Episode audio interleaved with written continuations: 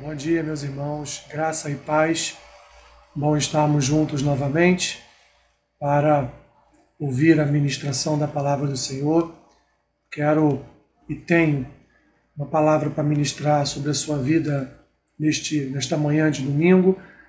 Quero aproveitar o restante do mês de maio para estar ministrando palavras que falem a respeito de um tema, a oração. Momento que nós estamos precisando de fato é, estarmos em oração constantemente, para que, que o Senhor tenha misericórdia e envie, através dos seus meios de providência e de graça, socorro para o seu povo, socorro para todos nós. Quero então convidar os irmãos a abrirem as suas Bíblias na primeira epístola do apóstolo Pedro, capítulo 4, versículo 7. 1 Pedro, capítulo 4, versículo 7. Diz assim a palavra do Senhor: Ora, o fim de todas as coisas está próximo. Sede, portanto, criteriosos e sóbrios a bem das vossas orações. Vou repetir o versículo. Primeira epístola de Pedro, capítulo 4, versículo 7, diz assim: Ora, o fim de todas as coisas está próximo. Sede, portanto, criteriosos e sóbrios a bem das vossas orações. Oremos. Senhor, graças te damos por esta manhã, mais uma vez pela oportunidade que temos de louvar o teu nome através do ensino das tuas escrituras. Que nesta manhã o teu povo possa ser edificado através da verdade da tua palavra e da voz do teu espírito. É o que eu te peço e assim oro em nome de Jesus. Amém. Eu quero aqui iniciar, meus irmãos, com as palavras de um de um pastor do século passado chamado Arthur Pink, um pastor puritano. Ele disse assim no seu livro Deus é Soberano: Na grande maioria dos livros escritos e dos sermões pregados acerca da oração, o elemento humano domina o cenário quase completamente. Fala-se das condições que nós devemos preencher, das promessas que nós devemos reivindicar, das coisas que nós devemos fazer para que os nossos pedidos sejam atendidos. Mas as exigências de Deus, os direitos de Deus, a glória de Deus são frequentemente deixados de lado. Que palavras, né, meus irmãos? Que palavras desse pastor chamado Arthur W. Pink. Ele está praticamente é, perguntando a nós no que as nossas orações têm se baseado são movidas por quais critérios? Quando nós dobramos os nossos joelhos na direção de Deus, quando nós nos humilhamos diante do Pai, reverenciando Ele por sua grandeza, por sua glória, por sua majestade nas nossas orações, quais são os motivos das nossas orações? Quais são os critérios que nós utilizamos para nos achegar diante de Deus? Em que se baseiam as nossas orações? as nossas petições elas são, são petições egoístas, as nossas petições são petições que cercam sempre a nossa casa, a nossa família. Qual é a abordagem, a abordagem das nossas orações? O que temos, meus irmãos, levado até o trono de glória e de honra do nosso Deus? O que temos depositado no seu gasofilácio de orações, o que temos depositado aos seus pés, no seu santo trono, no seu no seu santo altar. Nós devemos, meus irmãos, como bem disse aqui Arthur Pink, estar atentos aos motivos das nossas orações. Ele bem lembra aqui que nós estabelecemos condições que são preenchidas, nós verificamos e e reivindicamos coisas para nós, dizemos às vezes, inclusive, o que Deus deve fazer para nós, indicamos a Deus caminhos que Ele pode seguir para nos responder. Um absurdo, meus irmãos. Verdade que Arthur Pink está aqui transmitindo a nós através desta sua frase é que nós devemos estar atentos às exigências de Deus, aos direitos de Deus e à glória de Deus. Deus ele expressa toda a sua vontade através da sua palavra.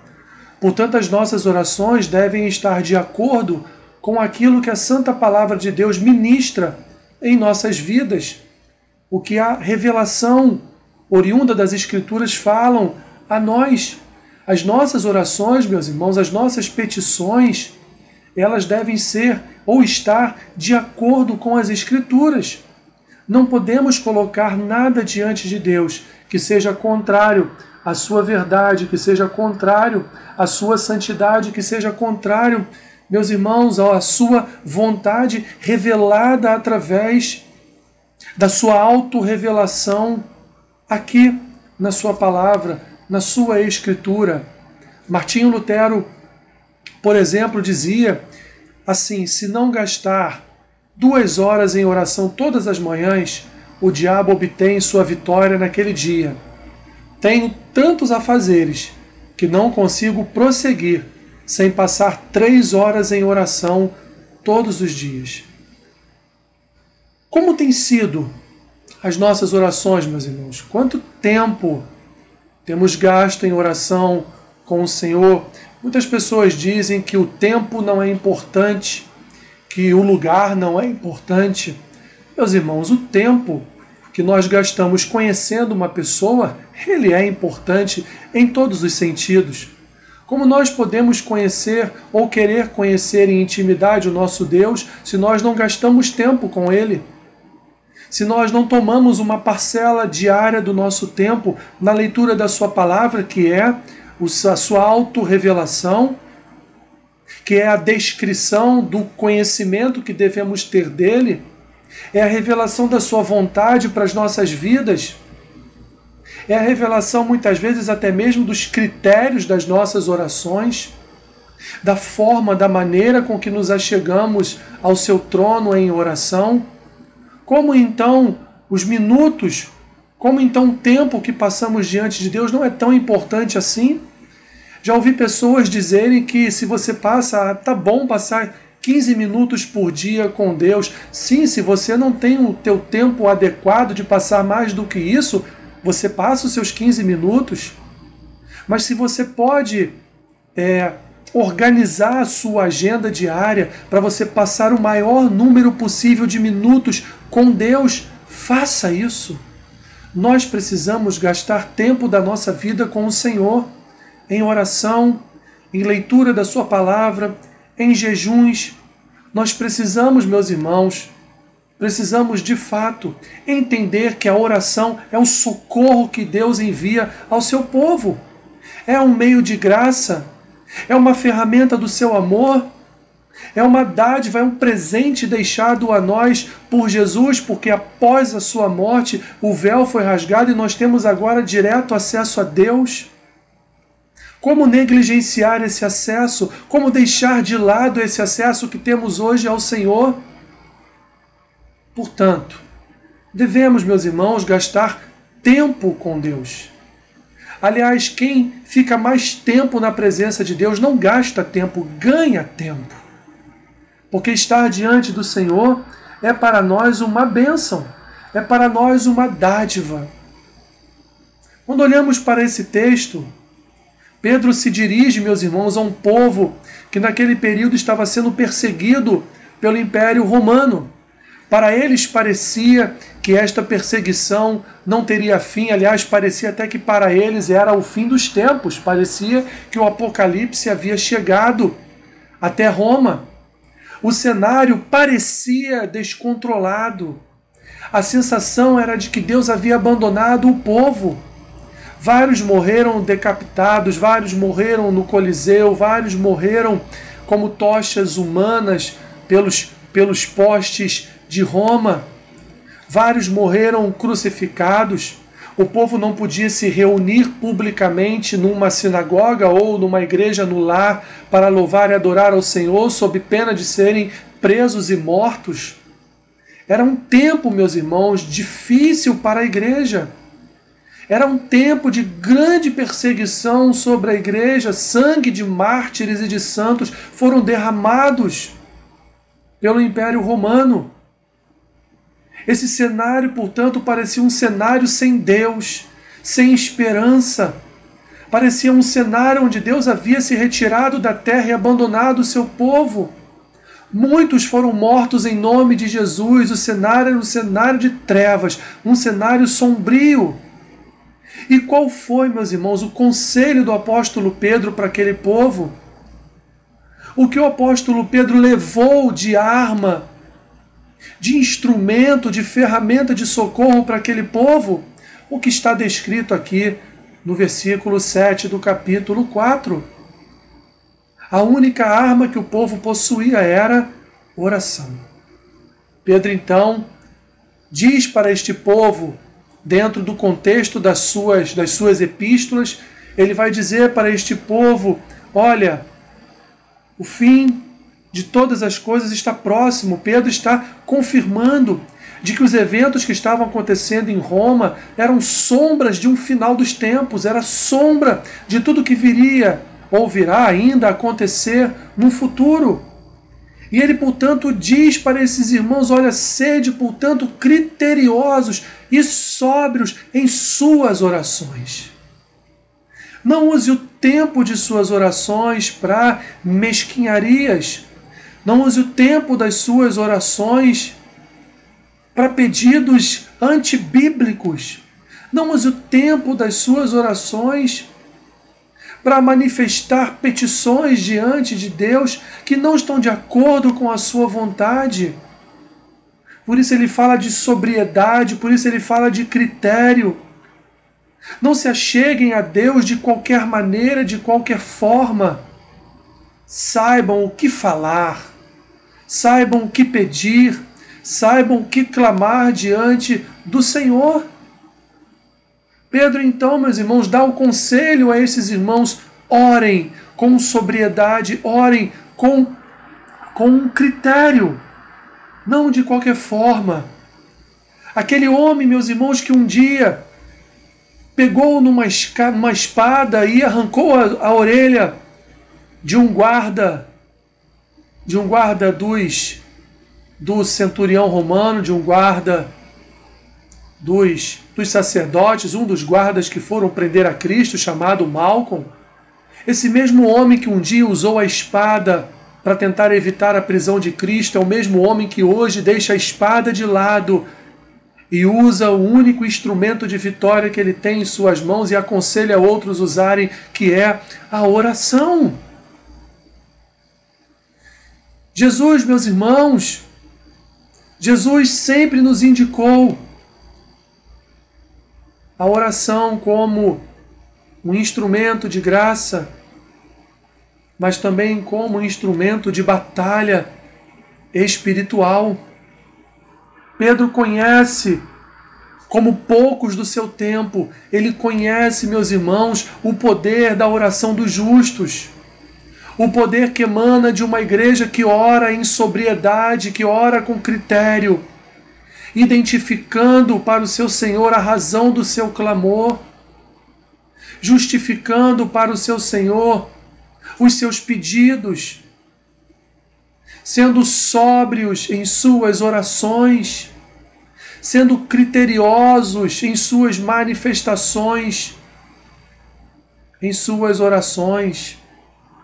Aquele povo, meus irmãos, que estava sendo perseguido, que estava sendo machucado, Aquele povo deveria agora, segundo as palavras do apóstolo, orar com a consciência do momento. Orar conscientes de tudo que estava acontecendo à sua volta.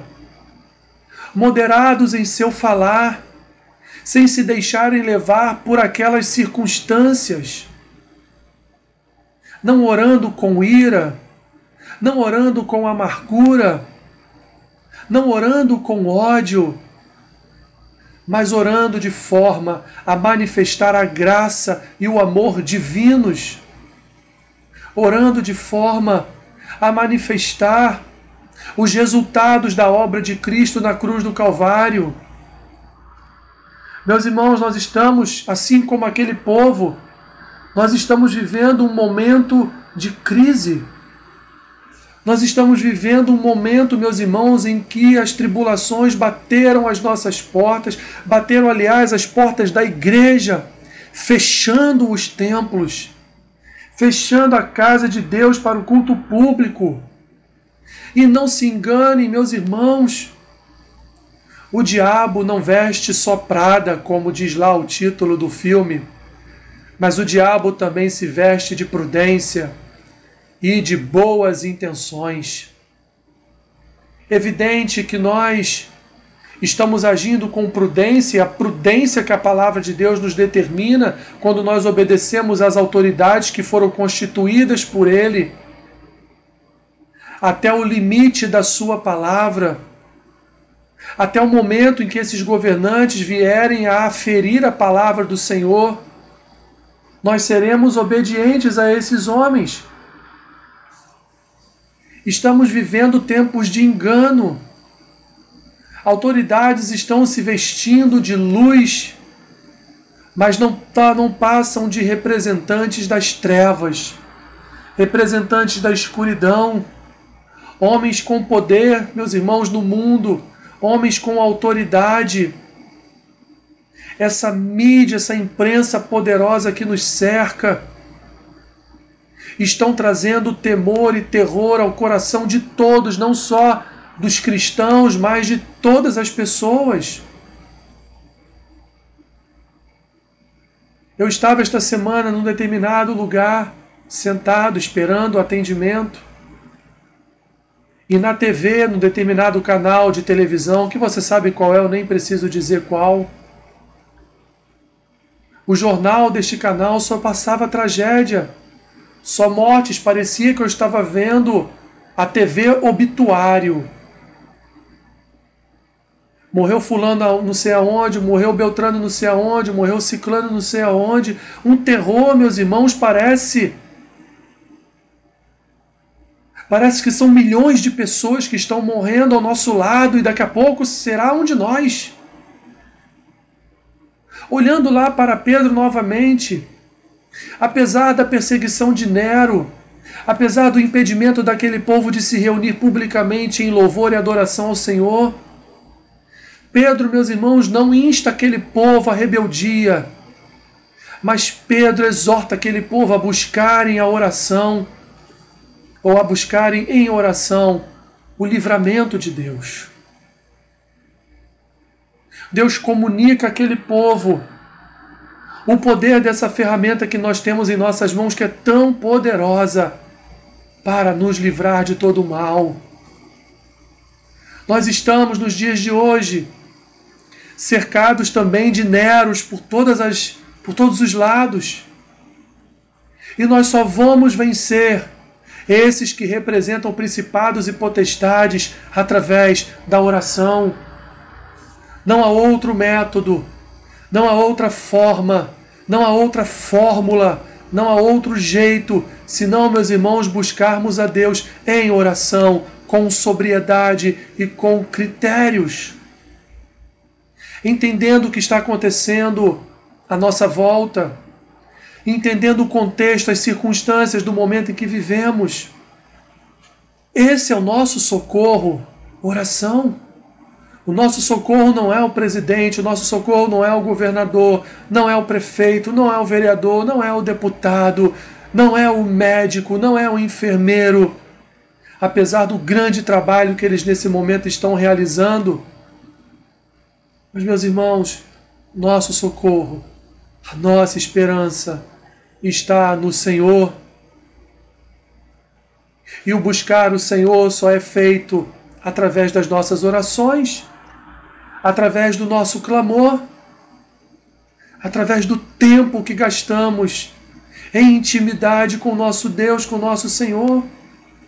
Todos os dias nós temos oportunidade de separar um tempo para estarmos a sós com Deus meus irmãos, a oração realiza tantas coisas em nossas vidas e alegra o coração de Deus, porque a oração honra a Deus. Quando nós oramos ao Senhor, nós estamos mostrando a Ele que confiamos nele somente. Estamos declarando a Ele que Ele é a nossa esperança. Quando nós oramos, nós estamos adorando ao Senhor. Quando nós oramos, estamos reconhecendo a Sua bondade. Estamos, meus irmãos, declarando a nossa dependência do Seu poder. Quando nós oramos, nós declaramos a Sua imutabilidade, porque sabemos que o que Ele fez no passado com o seu povo, ele pode fazer hoje também por nós, porque ele é o mesmo, ontem, hoje e amanhã. Quando nós oramos, meus irmãos, nós estamos declarando a sua graça. Nós estamos usando o instrumento da sua graça. Nós estamos participando da sua graça, declarando nossa dependência dele a oração promove em nós um exercício da fé, meus irmãos. Quando nós oramos, o Espírito trabalha em nós para renovar a nossa fé, para renovar a nossa esperança, para nos fortalecer em graça e em amor, para entendermos quais são as vontades do nosso Deus para as nossas vidas. A oração cria um ambiente de humilhação diante daquele que faz da terra estrado dos seus pés. Diante daquele que criou todas as coisas, daquele que formou o homem do pó, daquele que sustenta o universo na palma das suas mãos. Olha o que diz, meus irmãos, lá no segundo livro de Crônicas, capítulo 7, versículo 14, e se meu povo, que se chama pelo meu nome, se humilhar e orar, e buscar a minha face, e se converter dos seus maus caminhos, então eu ouvirei dos céus e perdoarei os seus pecados e sararei a sua terra. Que maravilha, meus irmãos! Olha o instrumento de socorro que nós temos em nossas mãos. Ainda, meus irmãos, utilizando outro texto da palavra do Senhor, lá em Mateus capítulo 7, versículo 7, palavras do nosso Mestre, palavras do nosso Senhor Jesus, ele diz: Pedi e dar-se-vos-á, buscai e achareis, batei e abrir-se-vos-á, pois todo o que pede recebe, o que busca encontra, e a quem bate abrir-se-lhe-á. Ou qual dentre vós é o homem que, se porventura o filho lhe pedir pão, lhe dará pedra? Ou se lhe pedir um peixe, lhe dará uma cobra? Que maravilha é esse ministério de oração em nossas mãos. Todos os dias temos a oportunidade de entrar em comunhão com o Espírito Santo, em buscarmos intimidade com o Espírito Santo em ouvirmos a voz do Espírito Santo, falando ao nosso coração, falando através das Escrituras. Não podemos negligenciar o socorro que Deus nos enviou, que é a oração. A oração é um socorro. A oração é uma boia para quem está se afogando.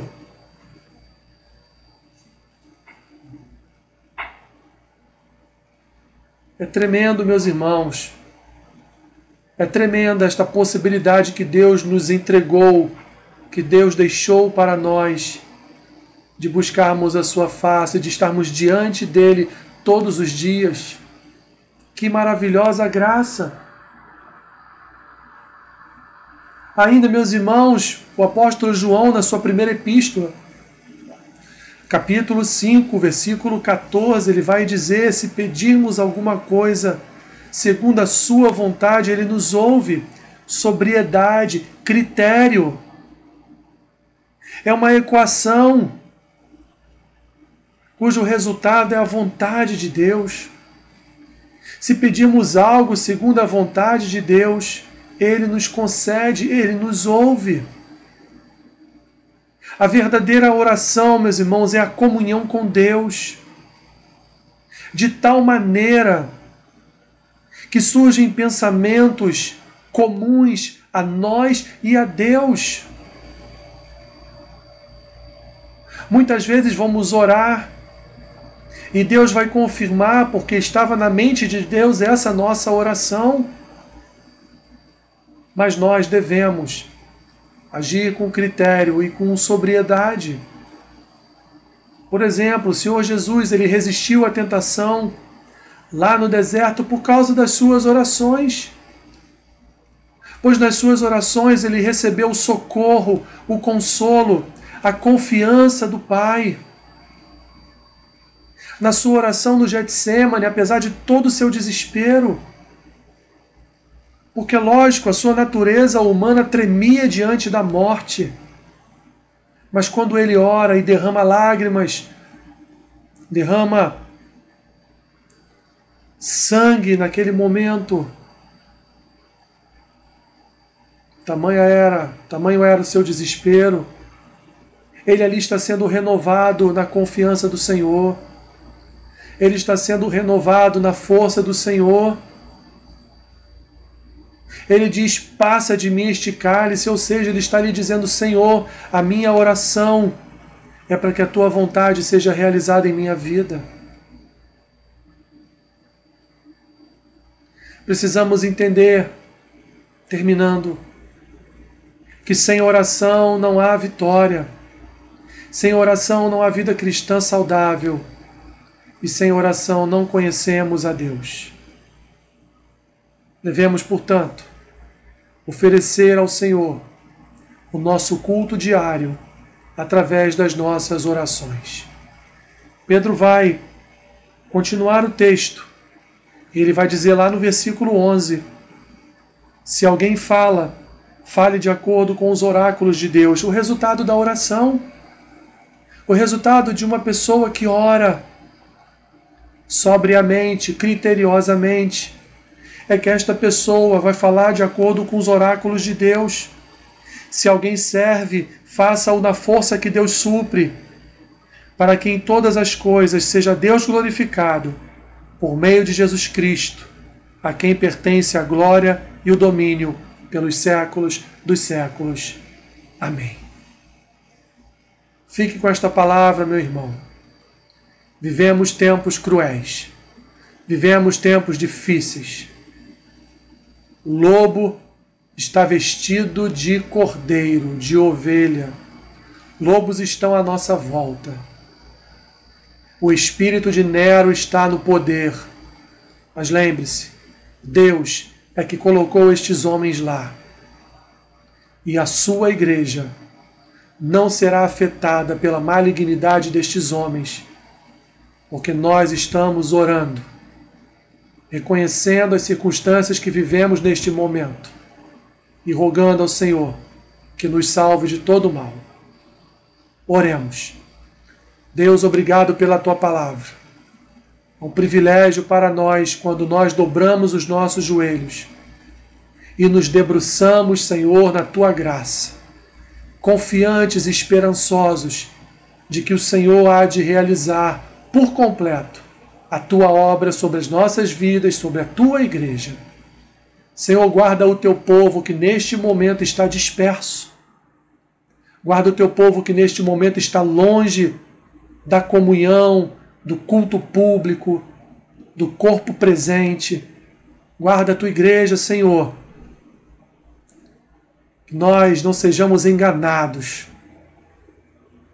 por figuras aparentemente benignas mas que, Senhor, por trás dela, delas, principados e potestades estão agindo. Guarda a tua igreja. Guarda as famílias, Senhor. Guarda o teu povo. Abençoe-nos, mesmo neste momento de deserto. É o que te pedimos e oramos assim, em nome de Jesus.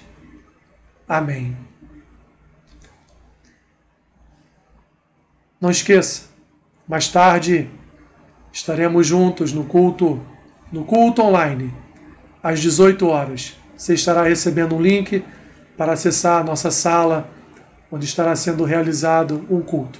É como se estivéssemos no auditório de um prédio, reunidos ali para cultuar o Senhor.